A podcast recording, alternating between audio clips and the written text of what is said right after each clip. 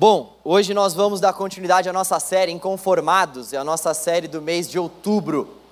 E hoje eu queria falar para vocês sobre um cara que ficou inconformado com aquilo que ele estava vivendo na sua atualidade. Martim Lutero. Nós vamos falar sobre reforma protestante. Martim Lutero, ele no começo de sua vida, ali na sua, na sua fase uh, de jovem, ele deu uma desandada, ele foi para outros caminhos, e a sua mãe orava muito por ele. Em dado momento da sua vida, ele sofreu um acidente grave e ele fez um voto ao Senhor que se ele fosse liberto daquele acidente que ele estava sofrendo ali, que ele estava prestes a sofrer, na verdade, ele iria entregar a vida dele para o Senhor indo para o um monastério. E aí Deus o livrou da morte, e ele foi para um monastério, então ele virou monge, ele virou esse, esse cara que estudava as escrituras constantemente, ele virou um cara muito mais profundo em relação ao estudo da Bíblia, só que é lógico que ele vivia em um outro tempo, ele viveu no século XVI. Só que Martim Lutero, ele era um cara extremamente inquieto. Por mais que ele pudesse ter um certo relacionamento com Deus, ele era um monge, ele vivia num monastério. Constantemente ele tinha práticas litúrgicas, ele tinha práticas devocionais, mas ele não conseguia realmente ter uma vida de intimidade com o Senhor. Os livros vão dizer que ele vivia inquieto, porque ele não conseguia sentir o pleno perdão de Deus. Em todo tempo ele achava que ele tinha que fazer alguma coisa para merecer o perdão de Deus, ele, ele vivia inquieto. Em dado momento da vida dele, ele começou a estudar a carta aos Romanos. E ele, ele se deparou no, no capítulo 1, versículo 17, que diz que o justo viverá pela fé. Quando Martim Lutero estava lendo esse capítulo, quando ele leu esse, esse, esse versículo que fala que o justo viverá pela fé, Martim Lutero teve a sua mente iluminada pelo Espírito Santo de Deus e então tudo começou a fazer sentido para ele. E ele, a partir de então, começou a ter um novo relacionamento com o Senhor. Primeiro ponto que eu gostaria que a gente prestasse muita atenção é que a nossa fé, a nossa fé protestante, nós somos oriundos dessa fé protestante. A nossa fé, ela vem através de um, de um homem que já conhecia as Sagradas Escrituras, mas que ainda não havia sido tocado por elas. Repare que uma coisa é nós conhecermos a palavra de Deus, uma outra coisa é a palavra de Deus tocar o nosso coração e trazer sentido à nossa existência e à nossa vida. Foi isso que aconteceu com Lutero. Ele já conhecia a palavra, mas por um momento, quando ele começou a estudar o texto de Romanos, ele se deparou com esse versículo, e então o Espírito Santo de Deus trouxe luz à mente dele, porque é isso que o Espírito Santo de Deus faz, na medida em que nós lemos as Sagradas Escrituras, o Espírito Santo de Deus trouxe vida, vida ao texto, vida à mente de Lutero. E ele então encabeçou uma das maiores reformas na história da igreja. Um homem simples, um pecador como eu e você, que se dedicou ao estudo das Escrituras e teve a sua mente iluminada e contribuiu para que uma reforma acontecesse na igreja, ainda que ele não quisesse propor uma reforma, mas ele contribuiu para que a igreja do seu tempo fosse totalmente transformada e modificada pelo poder de Deus. Um homem que se prontificou a ler as sagradas escrituras com atenção e estudar a Bíblia e antes de nós entrarmos propriamente no século XVI, que foi o século da reforma, eu queria que a gente fizesse uma viagem no tempo. Eu sempre gosto de fazer essa viagem quando, quando eu falo sobre a reforma, para fazer muito mais sentido aquilo que aconteceu no século XVI. Eu queria começar falando sobre Cristo.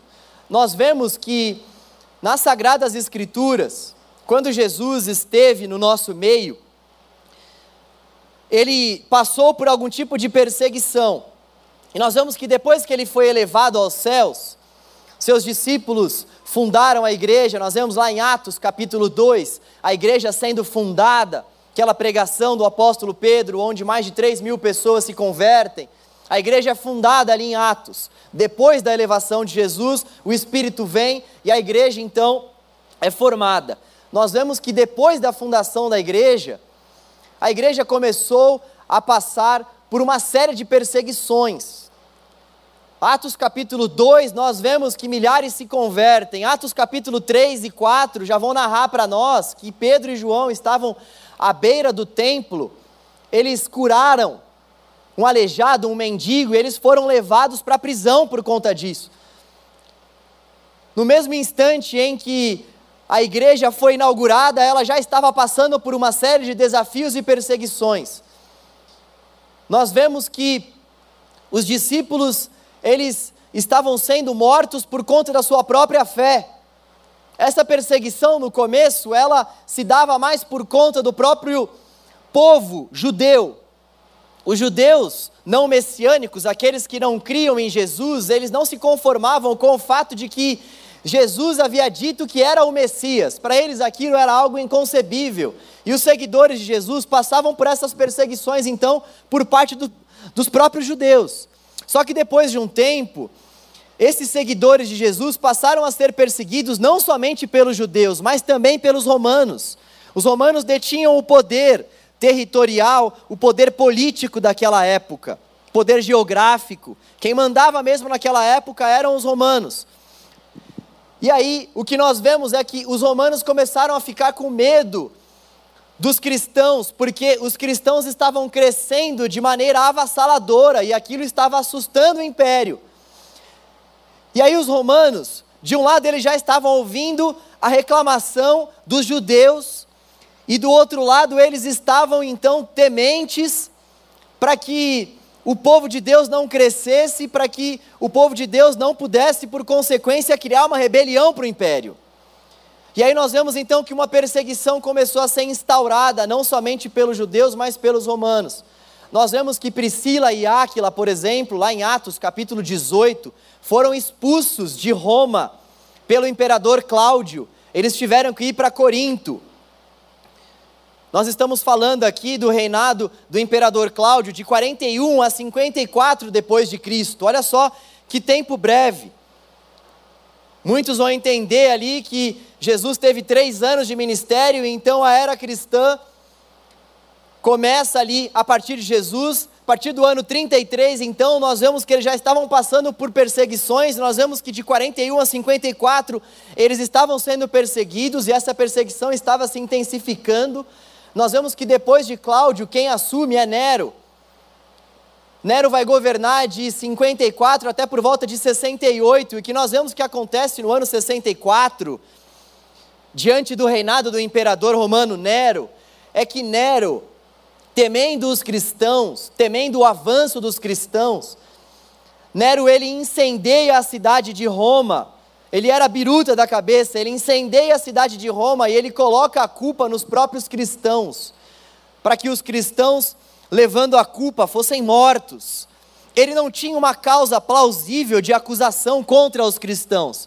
E aí ele decidiu então incendiar a cidade de Roma, ou pedir para alguns incendiarem, mas a história vai nos dizer que foi amando dele, e ele coloca a culpa nos cristãos, e os cristãos, então, uma vez que receberam a culpa pelo incêndio, eles começam a ser mortos em praça pública.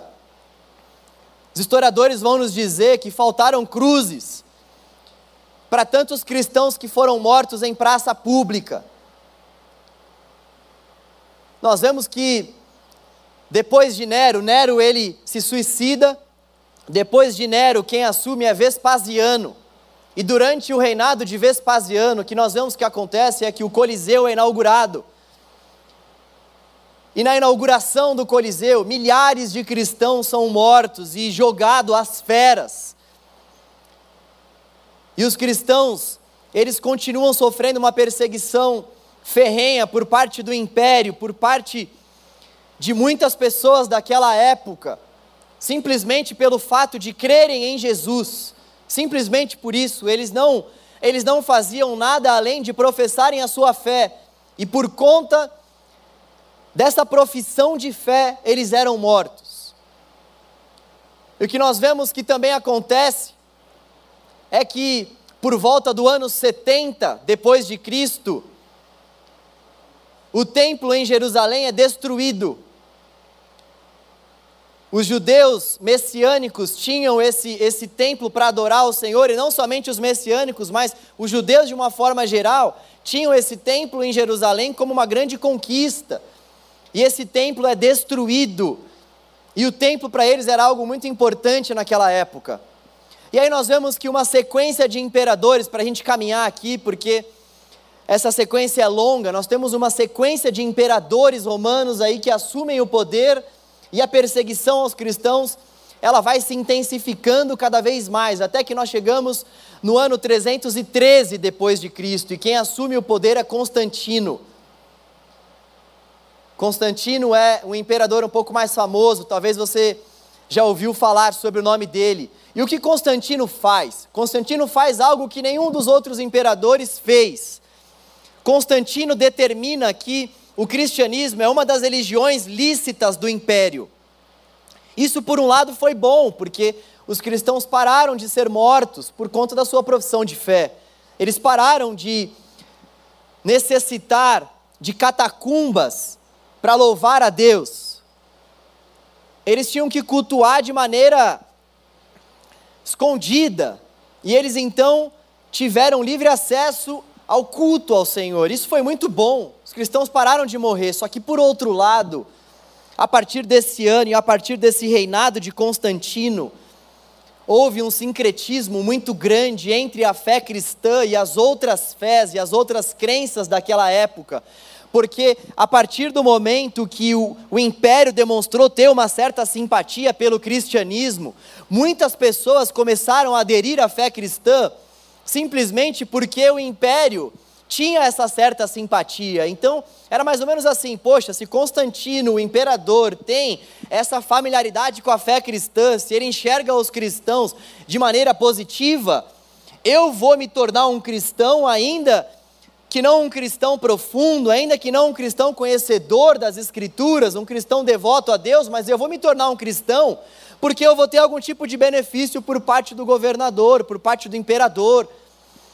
E aí, um sincretismo muito grande tomou conta da igreja e nós, infelizmente, desfrutamos desse sincretismo até os dias de hoje. Nós desfrutamos dessa mistura de várias religiões e de várias crenças até o dia de hoje. Então, frases como aquela de que todos os caminhos nos levam a Deus, de que realmente muitas verdades podem ser aceitas e uma série de coisas, não começa na pós-modernidade, começa há muitos anos atrás, há séculos atrás. E aí o que nós vemos é que os imperadores foram avançando, avançando, e essa linha de imperadores foi também tendo essa certa familiaridade com a fé, e aí chega o ano de 603, e esse ano é muito importante, ano de 603, 603, 604.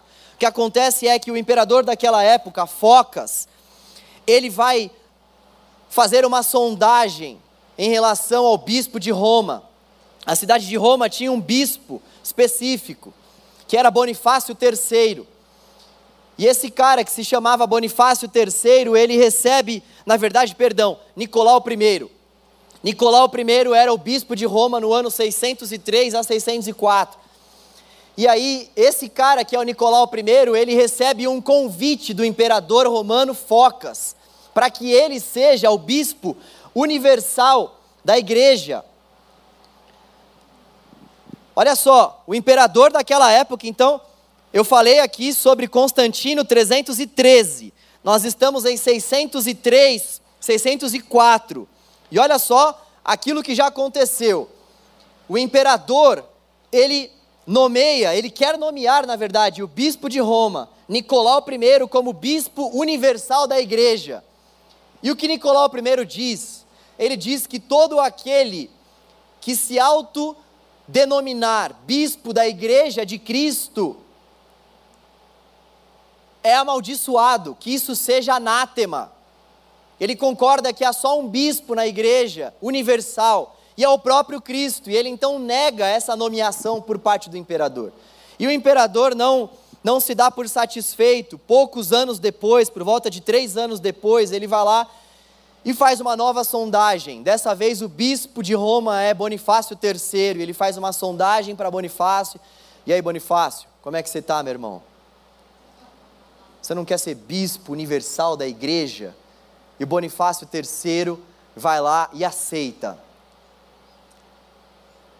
Bonifácio aceita ser o bispo universal da igreja cristã. E aí nós temos a instituição do papado. Papado começa aí. Papado não começa com o apóstolo Pedro. Papado começa a partir desse ano, através da figura de Bonifácio III. E aí nós vemos que a linha papal vai sendo estabelecida e a igreja ela vai tendo cada vez mais contato com o Estado, com os imperadores, por conta justamente dessa aceitação. Então, já não era mais possível ao longo dos anos fazer uma separação entre a igreja e o Estado, porque o Estado interferia diretamente na igreja e a igreja se deixava interferir constantemente pelo Estado. E nós vemos que a igreja foi caminhando por um, por um caminho muito complicado, muito difícil. É claro que o Senhor sempre preservou o seu remanescente, o Senhor sempre preservava aquelas pessoas que de fato tinham uma fé genuína. Nós estamos falando de algo maior. Nós estamos falando aqui sobre aquilo que estava acontecendo nas esferas da liderança da igreja, naquilo que era propagado para as pessoas. Havia então não somente um sincretismo, mas havia uma mistura muito grande entre igreja e Estado. E aí nós vamos avançando, nós vamos avançando e a gente chega então no século XVI, mais precisamente. Na verdade, nós vamos fazer uma viagem antes pelo século XIV. Século XIV, surge um teólogo inglês chamado John Wycliffe. Esse cara, ele foi um dos antecessores da reforma. Antes da gente chegar na reforma, é legal a gente ver quem Deus já foi levantando antes da reforma. E o John Wycliffe, ele foi um cara que contribuiu muito para a tradução, na verdade, século XV. Gente, é muita data, me perdoem, viu? O John Wycliffe, ele viveu no século XV. E no século XV também aconteceu algo muito importante para aquela época, que foi a Renascença na Itália, que foi um movimento cultural que, na verdade, abrangeu muitas áreas. E esse movimento, ele abrangeu a área de artes, ele abrangeu a área de literatura. Muitas áreas foram impactadas por esse movimento. E aí as pessoas começaram a falar muito mais sobre cópias, sobre traduções. E o John Wycliffe, ele foi um cara que foi se especializando justamente nesse processo de tradução das Sagradas Escrituras, porque até então as pessoas elas não tinham acesso às Sagradas Escrituras. Nós estamos falando aqui século XV, quem tinha acesso à Bíblia eram somente aquelas pessoas que faziam parte do clero, do alto clero, os líderes da igreja, e eles eles liam a Bíblia em latim. A Bíblia não era traduzida para a língua do povo. Eles não tinham essa intenção de dar a Bíblia para o povo. E John Wycliffe, John Wycliffe foi levantado por Deus e ele começou o processo de tradução das Sagradas Escrituras do latim para o inglês. Ele, ele, ele foi perseguido, é claro que isso não foi bem visto pela igreja, e ele morre, e ele deixa um discípulo, John Hus, John Hus era, era um tcheco, ele viveu aí também por volta do século XV, ele era discípulo de John Wycliffe, e Hus em tcheco significa pato. E aí, vocês vão ver que essa informação é importante. Calma, para de dar risada, vocês não sabem o que eu vou falar. Se controla. Na verdade é ganso que significa. E aí, ele disse o seguinte: ele também começou a contribuir nesse processo de tradução, nós estamos no século XV. Ele também começou a contribuir para esse processo de tradução das Sagradas Escrituras. Ele deu continuidade no trabalho do seu mestre e mentor, John Wycliffe. Só que ele também foi perseguido, ele também foi morto. E no ato de sua morte, ele diz o seguinte: Hoje vocês queimarão um ganso, que é Hus em tcheco. Porém, daqui a cem anos vocês irão escutar um cisne cantando. Vocês não irão queimá-lo, terão de ouvi-lo. De quem que ele estava falando, pessoal? Ele estava falando de Martim Lutero. Ele fez uma profecia. Evidentemente, ele não conheceu Lutero. Lutero nem era nascido nessa época, mas ele fez uma profecia que demorou por volta de 100 anos para ser cumprida. E aí nós chegamos no século XVI, então, século da reforma protestante. A igreja estava um caos. A igreja daquela época estava totalmente vendida. A igreja, para vocês terem uma ideia, vendia vendia a salvação, vendia o perdão.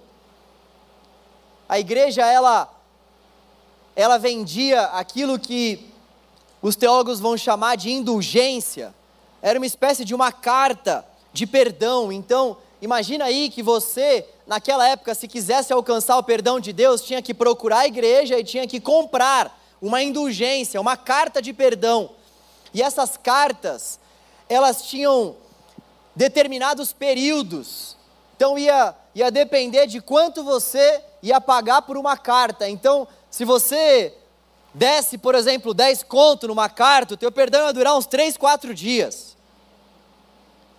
Se você tivesse um pouco mais de dinheiro, talvez você poderia comprar perdão para o resto da sua vida, que é esse que os mais ricos faziam. Eles compravam perdão para o resto de suas vidas. Olha só que maravilha esse tempo, imagina. Você pecava, ia lá, apresentava diante do Senhor uma carta, Senhor, estou perdoado, eu paguei ali, já era, não vem me cobrar nada não, estou perdoado. Parece algo hilário, mas era justamente isso que acontecia naquela época, no século XVI. Então, Martim Lutero, ele, ele se levantou depois de ter passado por aquela experiência que eu relatei no começo, com o texto de Romanos 1, versículo 17: o justo viverá pela fé.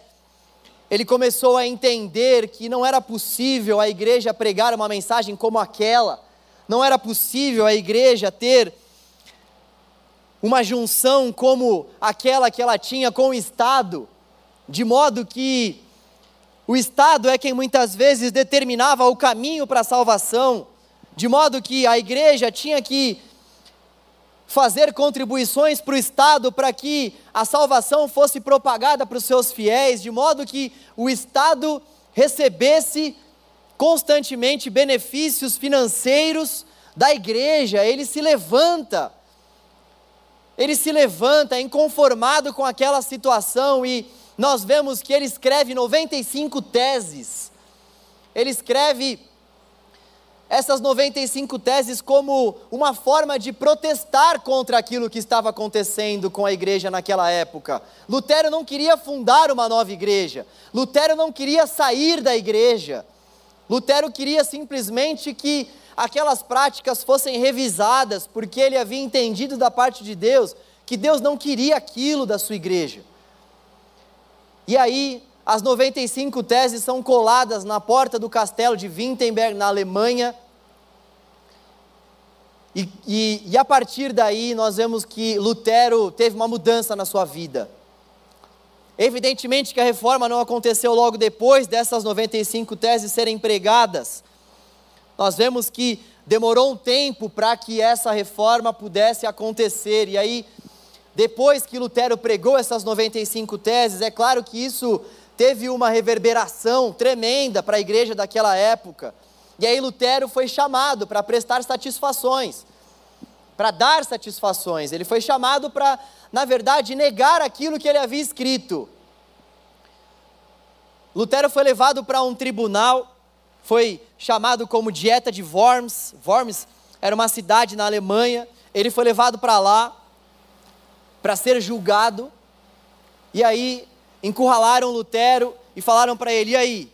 Você vai negar aquilo que você escreveu ou não?" E ele decide então não negar aquilo que ele havia escrito. Ele decide permanecer com aquelas 95 teses e com aquela ideia que ele estava tendo. E aí nós vemos que, a partir de então, aquelas ideias de Martim Lutero foram tomando conta de outros corações também, outras pessoas foram se revoltando contra tudo aquilo que estava acontecendo. Lutero também era um cara que pregava que a palavra de Deus precisava precisava alcançar todos os corações daquela época, entre outras coisas. E aí nós vemos então que o próprio Deus foi o autor dessa reforma que tomou conta da igreja e nós somos conhecidos como protestantes porque a nossa fé é oriunda desse protesto que aconteceu no século XVI para com a igreja daquela época. Aí que vieram os protestantes. E nós temos cinco pontos que resumem que resumem o pensamento da reforma daquela época. Esses cinco pontos são conhecidos como cinco solas. Solas são somentes. É uma palavra em latim que quer dizer somente. E esses cinco solas, eles não foram criados por Lutero. Eles foram criados por volta do século XX, séculos depois da reforma. Os estudiosos da reforma decidiram criar esses cinco pontos como cinco pontos sistematizadores da reforma. Sabe aqueles pontos que a gente olha assim e fala, cara, tudo bem, eu quero saber o que, que esses caras estavam reivindicando. Olha para esses cinco pontos aqui que você vai ter uma noção dos cinco pontos principais que eles estavam lutando, dos cinco pontos que foram as causas principais das reivindicações deles naquela época. O primeiro sola é solos Christus, somente Cristo que vai dizer que não há nenhum outro caminho, verdade ou vida para nós irmos até Deus o Pai. João 14,6 vai falar sobre isso. Jesus diz: Eu sou o caminho, a verdade e a vida. Ninguém vem ao Pai a não ser por mim. Atos capítulo 4, versículo 12 também fala sobre o fato de que somente Jesus pode nos salvar. O texto diz o seguinte: Não há salvação em nenhum outro, pois debaixo do céu não há nenhum outro nome dado aos homens pelo qual devamos ser salvos. Então, esse primeiro sola, e aqui eu não estou colocando em ordem de importância, enfim, os teólogos vão discutir bastante sobre a ordem desses solas, tá? Isso é pouco importante. O que importa realmente é que existiu uma reforma que tomou conta da igreja e essa reforma veio da parte de Deus para nós. Esse primeiro solo, então, que vai falar sobre somente Cristo, vai apontar para o fato de que Jesus Cristo é o único caminho que pode nos levar até Deus. Jesus Cristo é a única verdade pela qual nós devemos nos apegar para que nós possamos conhecer o Deus Pai, porque afinal de contas, como vai dizer Paulo aos Colossenses, ele é a imagem do Deus invisível. Uma vez me perguntaram assim, João, qual o nome do seu Deus? Eu parei e pensei, qual o nome do meu Deus? Tem vários nomes, né? Elohim, El Shaddai, Adonai, vai, vem, vem, vai. O nome do meu Deus, o nome do meu Deus é Jesus. Jesus é Deus para nós. Ele é a imagem do Deus invisível. Ele é a manifestação visível de Deus. E aí o que os reformadores pregavam é que não existia realmente nenhum outro caminho, não era a igreja o caminho para se achegar até Deus. Não era o alto clero o caminho para se achegar, para se achegar até Deus. E a igreja, ela, ela achava que tinha essa predominância. A igreja daquela época achava, e a igreja católica, não estou aqui desejando ofender nenhum católico, apenas um fato histórico. Os católicos, eles consideram até hoje que a salvação, ela está na Igreja Católica Apostólica Romana, quando você pega os catecismos, quando você pega os livros sagrados para a Igreja Católica, além da Bíblia, você vai ver que não há salvação fora da Igreja Católica.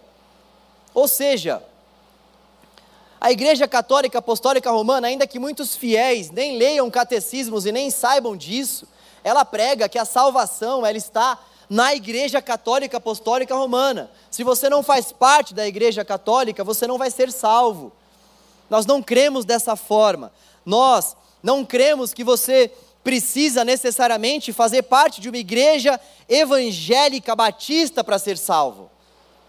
Nós cremos que quem salva as pessoas é Jesus Cristo, Ele é o único caminho que nos leva até Deus. Se nós quisermos ter acesso a Deus, o que nós precisamos fazer então é ter uma vida de relacionamento com Jesus Cristo, porque Ele é o próprio Deus encarnado.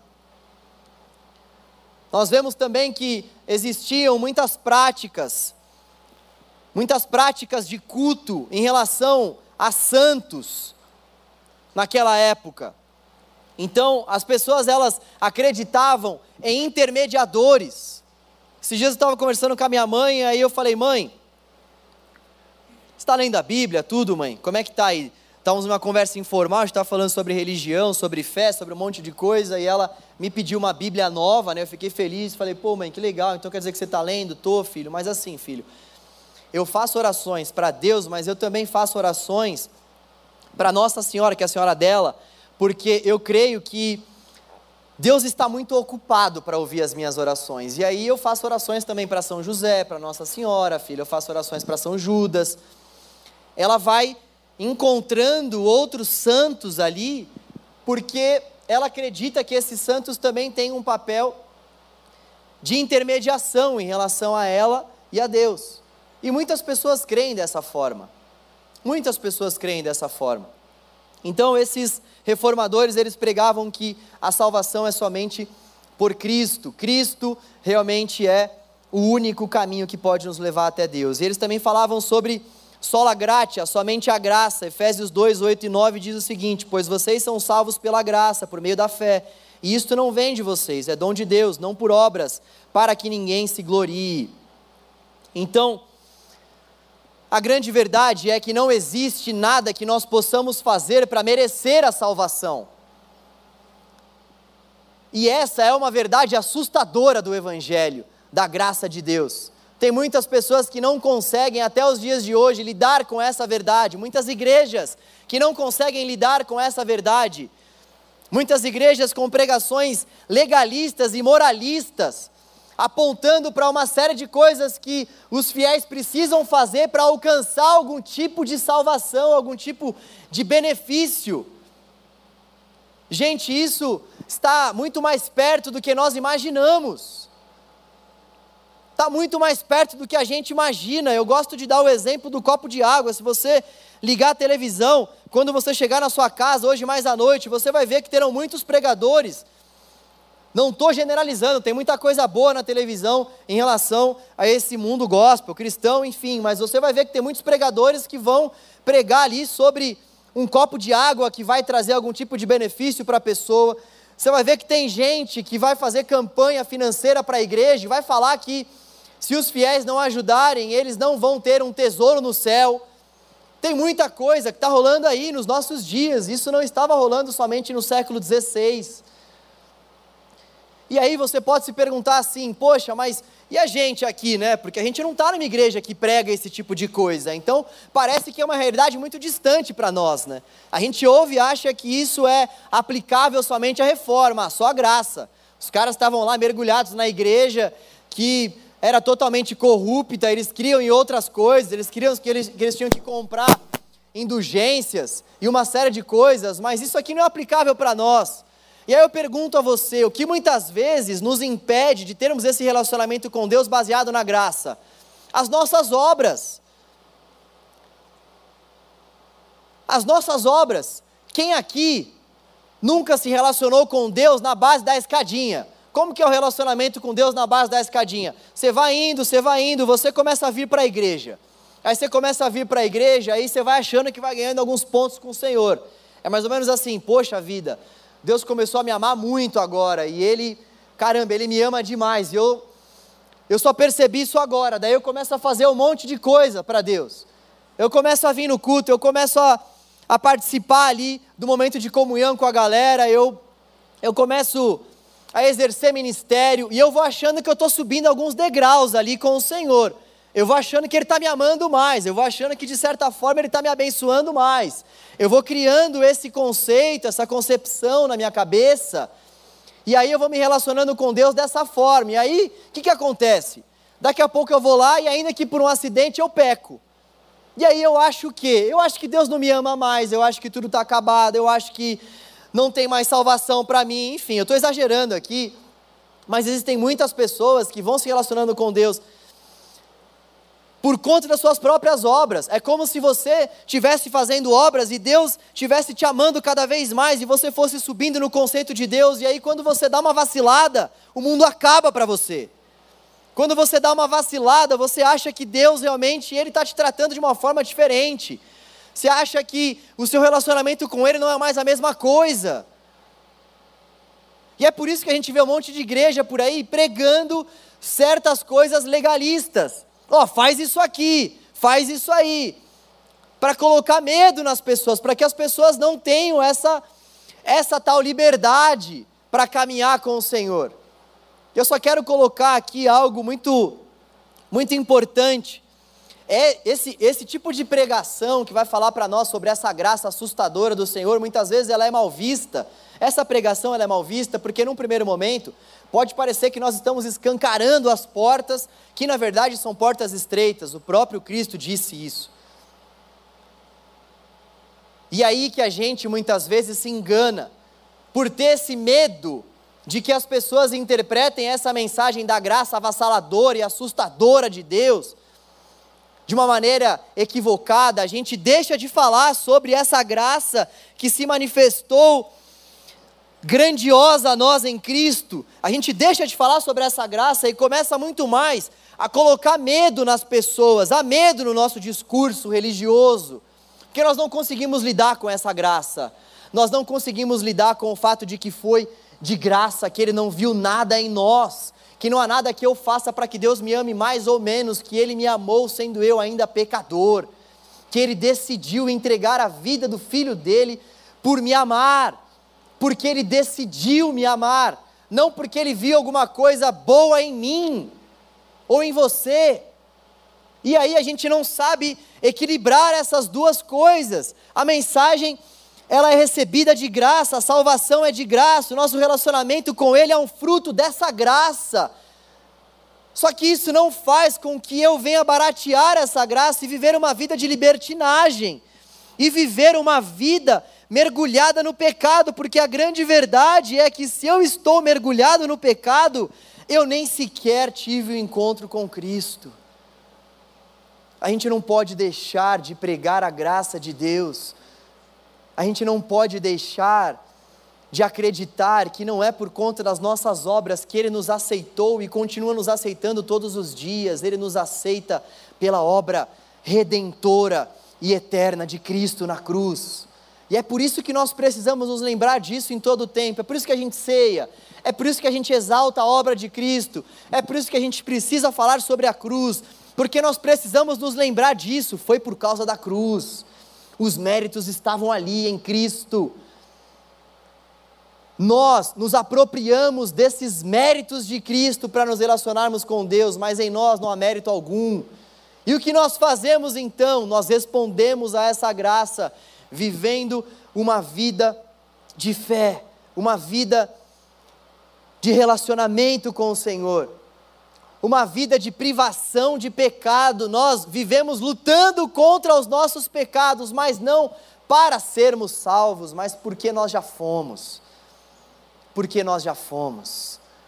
Cuidado com a forma como você tem interpretado a graça de Deus, porque por mais que você não esteja vivendo no século XVI, Muitas vezes os seus pensamentos e a forma como você se relaciona com a igreja e com Deus e com as pessoas aponta para o fato de que você ainda está vivendo diante das suas próprias obras e não confiando na graça.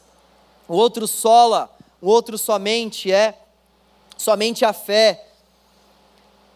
Somente a fé.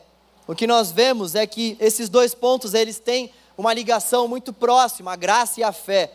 Porque a forma como nós nos apoderamos dessa graça é mediante a fé. E o que é interessante é que até mesmo a fé é um dom do Senhor. Até mesmo a fé é um dom do Senhor.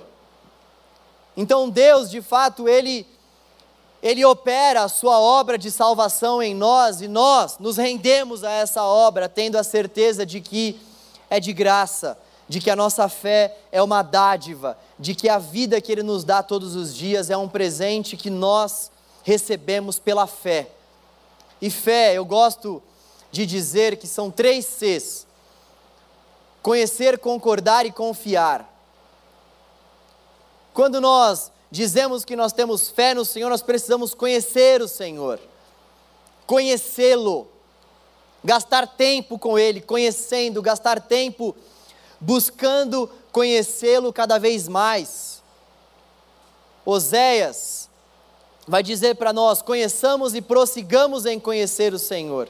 Oséias 5,3: conheçamos e prossigamos em conhecer.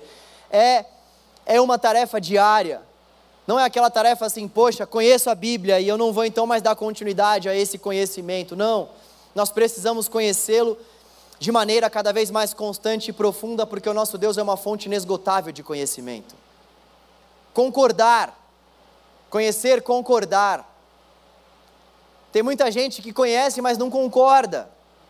E não é uma concordância na base da marra, é uma concordância que vai sendo conduzida pelo próprio Espírito na medida em que nós abrimos o nosso coração para conhecê-lo. Então a gente vai a gente vai se relacionando com ele, a gente vai lendo, a gente vai estudando, e na medida que a gente vai fazendo tudo isso, nós vamos concordando com o seu ensino,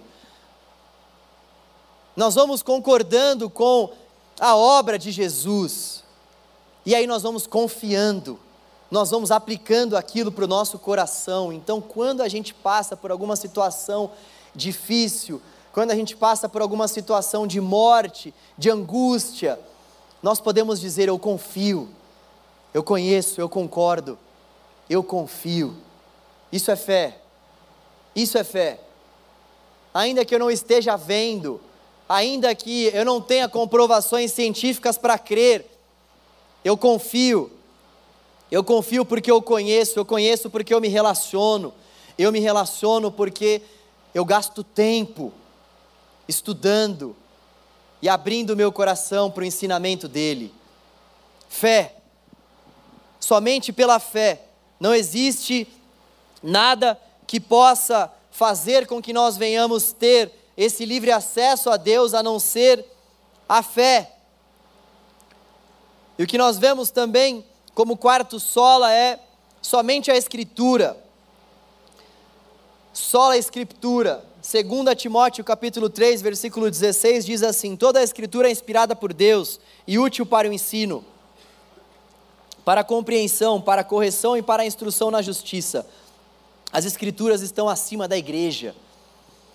As escrituras são a nossa regra de fé e prática. A palavra de Deus é eterna. Se amanhã ou depois der alguma coisa em mim, eu acordar mal-humorado e vier aqui pregar no sábado e dizer alguma coisa que não está nas escrituras para vocês, por favor, não me ouçam se algum outro pastor que passar pela vida de vocês disser alguma coisa que não estiver nas Escrituras, se for uma interpretação própria, mas não a interpretação que as Escrituras estão propondo, que seja anátema, que seja amaldiçoado se alguém acrescentar um tio, uma vírgula a esse texto sagrado. As Escrituras, e somente as Escrituras, são a nossa regra de fé e prática. Nós cremos que o próprio Deus inspirou esses autores e essa palavra chegou a nós por um processo que o próprio Deus foi coordenando, que o próprio Deus foi levantando e capacitando. Nós cremos que as escrituras elas não falham, elas são suficientes. Elas são suficientes para nós conhecermos a Deus, para nós conhecermos a nós mesmos, para nós conhecermos aquilo que Deus espera de nós nessa terra, as escrituras elas são suficientes. As escrituras são o hálito de Deus. Martim Lutero, quando foi questionado sobre aquela reforma que estava tomando conta da igreja, algumas pessoas quiseram bajulá-lo e ele chegou e disse o seguinte: Eu simplesmente ensinei, preguei a palavra de Deus não fiz nada. E então, enquanto eu dormia ou bebia, a palavra enfraqueceu tão intensamente o papado que nenhum príncipe ou imperador jamais fez estrago assim. Não fiz nada, a palavra fez tudo. A palavra de Deus entrou no coração de um homem que, como eu disse no começo, se prontificou a estudá-la.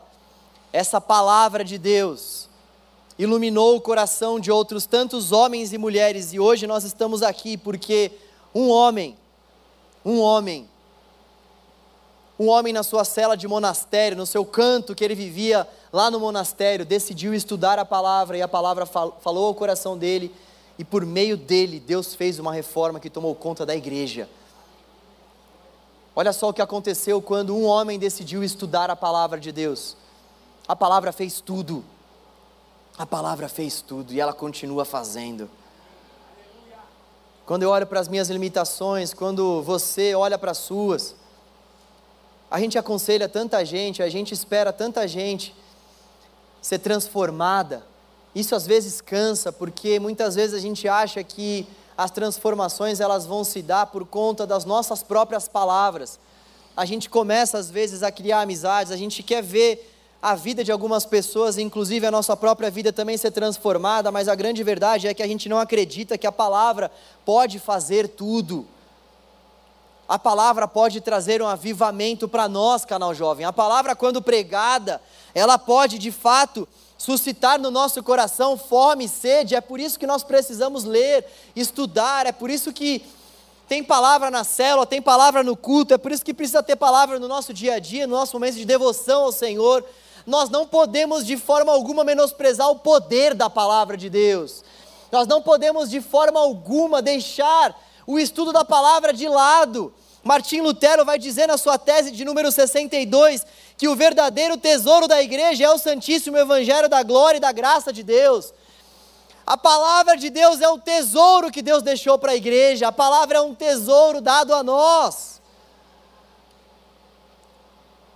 Como nós temos menosprezado o estudo das Escrituras, e eu falo isso não como uma pessoa que está num pedestal falando aí para você, conserte isso daí, mas como alguém que mais do que qualquer pessoa que precisa buscar esse tipo de conserto.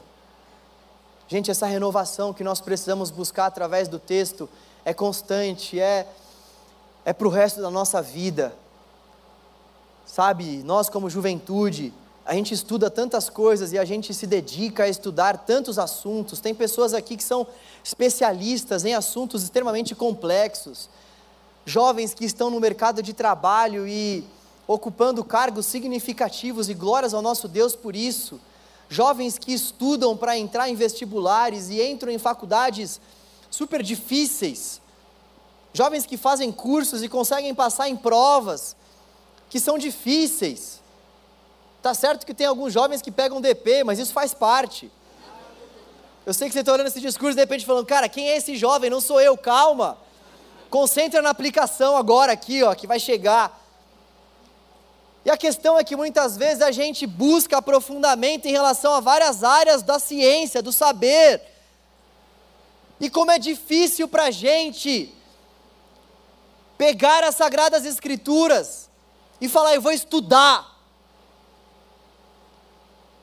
Eu vou pegar um papel, uma caneta, um dicionário, eu vou investir nisso daqui, eu vou investir em uma boa Bíblia de estudo, eu vou investir em materiais para que eu possa estudar, eu vou perguntar para quem quer que seja, para o pastor, para quem quer que seja não, tá? Para pessoas que você conhece ali e tal. Eu vou perguntar para essas pessoas do meu convívio ali sobre as dúvidas, eu vou tirar dúvidas, eu vou ser incansável em relação a isso. Tem algo que foi pregado que eu não entendi, tem alguma coisa que eu li aqui que eu não entendi. É buscar estudar, é entender que essa palavra, para chegar a nós, essa palavra foi, foi alvo de muita dor, muitas pessoas morreram para que o Evangelho pudesse chegar até nós nos dias de hoje. É acreditar que essa palavra pode transformar a nossa vida, o nosso relacionamento. Eu me lembro do dia que eu entrei em uma igreja, e aí o pastor me deu uma Bíblia, e eu li essa Bíblia e estava escrito lá que Deus sabia quantos fios de cabelo eu tinha na cabeça. E eu sei que muitos outros aqui têm esse testemunho, quando a palavra de Deus entrou no seu coração, e aquilo entrou no meu coração de tal modo que eu comecei a pensar o seguinte: cara, Deus sabe quem eu sou. Por mais que pareça algo óbvio, ah, claro que Deus sabe. Não é nada de óbvio. Uma coisa é a gente, ah, beleza, Deus existe e tudo mais. Agora, uma outra coisa é a gente chegar e falar, cara, Deus sabe o meu nome. Deus olha para mim. Deus sabe quem eu sou, Deus sabe o meu nome, Deus conhece a minha história, Ele me acompanhou até aqui. Um texto, um texto. A palavra de Deus precisa constantemente marcar a nossa vida, nós precisamos buscar esse encontro com o Senhor na palavra. Já que nós estamos falando sobre reforma protestante, as pessoas nem tinham acesso a essa palavra. Um dos lemas da reforma foi justamente esse: a Bíblia precisa estar nas mãos das pessoas. E hoje nós temos uma série de versões, linguagens, nós temos Bíblia para tudo quanto é gosto, letra pequena, letra média, letra grande, a gente não lê. A gente não estuda, a gente se contenta com o plano devocional da, da Bible Version. É uma maravilha. Mas Deus quer muito mais do que isso, não é só ler rapidinho de manhã e achar que aquilo vai nos alimentar. Nós precisamos mergulhar. Nós precisamos mergulhar. E por fim, o último sola vai apontar para o fato de que a glória deve ser somente do Senhor. Somente o Senhor a glória. Esse sola vem para coroar todos os outros solas, porque afinal de contas, o resultado de nós vivermos pela graça, de nós vivermos pela fé, o resultado de nós confiarmos que somente Cristo é o mediador entre Deus e os homens, e o resultado de nós acreditarmos que somente a palavra de Deus é a nossa regra de fé e prática, aponta para o fato de que nós devemos dar somente a Deus glória, somente a Deus honra, somente a Deus poder, somente a Deus louvor e adoração. A nossa vida deve ser uma vida que aponta para a glória de Deus. E a gente fala muito sobre isso, né? namoro para a glória de Deus, célula para a glória de Deus, vida para a glória de Deus. Ah, não, eu quero glorificar a Deus no que eu faço, trabalho para a glória de Deus e, e uma série de coisas, mas afinal de contas, o que é viver para a glória de Deus? O que é falar assim, somente a Deus a glória? O que é dizer, eu estou glorificando a Deus? Glorificar a Deus é esvaziar de si, glorificar a Deus, é realmente olhar para dentro de si e ver aquilo que no nosso coração está, de alguma forma, roubando do Senhor a glória que é devida somente a Ele. As Sagradas Escrituras vão chamar isso de ídolo. Dar a Deus somente a glória é o mesmo que eliminar da nossa vida os nossos ídolos. Glorificar a Deus através do nosso relacionamento é o mesmo que ter um relacionamento que não glorifica a nossa própria carne, a nós mesmos, mas glorifica a Deus e não a nós, e não as nossas intenções. Glorificar a Deus na nossa vida é abrir mão de uma vida que não agrada a Deus, de uma vida de pecado deliberada, de uma vida realmente que não aponta para a cruz de Cristo lembrar da onde caiu e voltar para o primeiro amor. Isso é glorificar a Deus. Isso é dar a Deus glória, não não entender que a nossa vida é um fim em si mesmo. A nossa geração tem uma dificuldade muito grande em entender que a nossa vida, ou melhor, essa vida que nós estamos vendo com os nossos olhos, não é um fim em si mesmo, ou melhor, em si mesma. E a gente vive como se não houvesse amanhã. Vamos comer, beber, vamos nos divertir como se não houvesse amanhã. Aí vem a parábola: louco! Hoje, amanhã vão pedir a tua alma, ou seja, hoje, amanhã você terá que prestar conta se a sua vida está glorificando mesmo a Deus ou não. E eu não estou falando isso num sentido legalista, para botar medo em ninguém. Para falar aqui o seguinte: olha só, vai haver um grande julgamento nessa terra e Jesus vai separar a sua igreja. E se você não for igreja, você vai ser condenado até a morte. Nós cremos que esse julgamento vai acontecer. Nós cremos que Jesus ele vai voltar para buscar a sua igreja santa. Mas nós não devemos fazer com que a nossa prática de vida com o Senhor Nós não devemos fazer com que as nossas ações para com Deus sejam ações direcionadas e conduzidas pelo nosso medo de não ir para o inferno. Nós precisamos de uma vez por todas glorificar o nome de Deus, não por medo daquilo que Deus pode fazer, se nós não glorificarmos o nome dEle. Tem muita gente na igreja que vive um relacionamento com Deus à base do medo, que está aqui só porque tem medo de Deus, que está doido, que está doida para curtir o mundão, mas vem aqui, porque acha que tem uma vida com o Senhor ali, religiosa, e está falando assim: poxa vida, eu quero viver o mundo essas amizades, isso que o pessoal faz, essas saídas, isso mexe com o meu coração. Essa tardezinha do Tiaguinho é um negócio louco para mim. Mexe comigo, ó Deus falando aí. Mexe comigo, medo, medo. E aí, não, eu, eu quero ir para a tardezinha, eu quero ter essa, essa vida. Eu quero desfrutar muitas vezes do pecado. E não estou falando que ir para a tardezinha é pecado, tá? mas eu quero desfrutar do pecado. Também não estou falando que você tem que ir, peraí, corta essa parte, senão vou ser mal compreendido. Okay. Fato é que, muitas vezes, nós estamos nos relacionando com Deus, parece que a gente está fazendo um favor para o Senhor, sabe? Parece que a gente está aqui, porque na verdade, nós estamos fazendo um favor para Deus, como se Ele precisasse do nosso serviço, da nossa presença, como se, poxa vida, João Navarro fosse importante para o reino de Deus, como se o Senhor não levantasse outra pessoa aqui em um segundo. A gente acaba se relacionando com o Senhor, tendo como base um coração triste, voltado para a religiosidade, e se esquece de que glorificar a Deus é servi-lo com prazer, com alegria no coração. É chegar e dizer: Senhor, eu gosto muito daquela música do projeto Sola. Senhor, dessa vida o Senhor é o melhor. Senhor, eu tenho muitas coisas à minha disposição. Tem um caminho de riquezas que eu poderia seguir, tem um caminho por aqui, Senhor, que eu estou vendo que poderia ser de muita diversão num primeiro momento. Só que, Senhor, Dessa vida, o Senhor é o melhor. Dessa vida, Senhor, não há nada que se compare à vida ao teu lado. Isso é glorificar o nome de Deus, ter plena satisfação nele. Olhar para tudo isso, somente a fé, somente a graça, somente Cristo, somente a palavra e chegar e falar: Uau, como isso me satisfaz.